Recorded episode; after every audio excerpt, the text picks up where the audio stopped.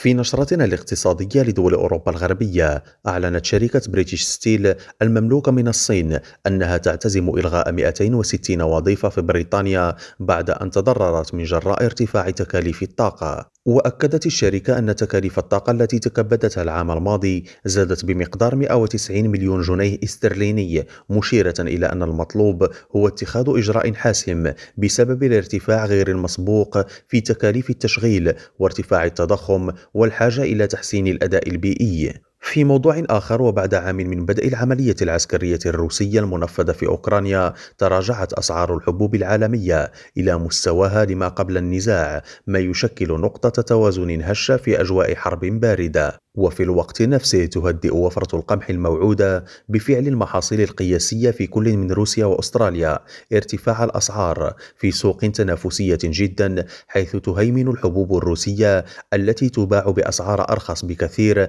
من القمح الفرنسي والأمريكي على المبادلات. إبراهيم الجمالي ريم راديو بروكسل.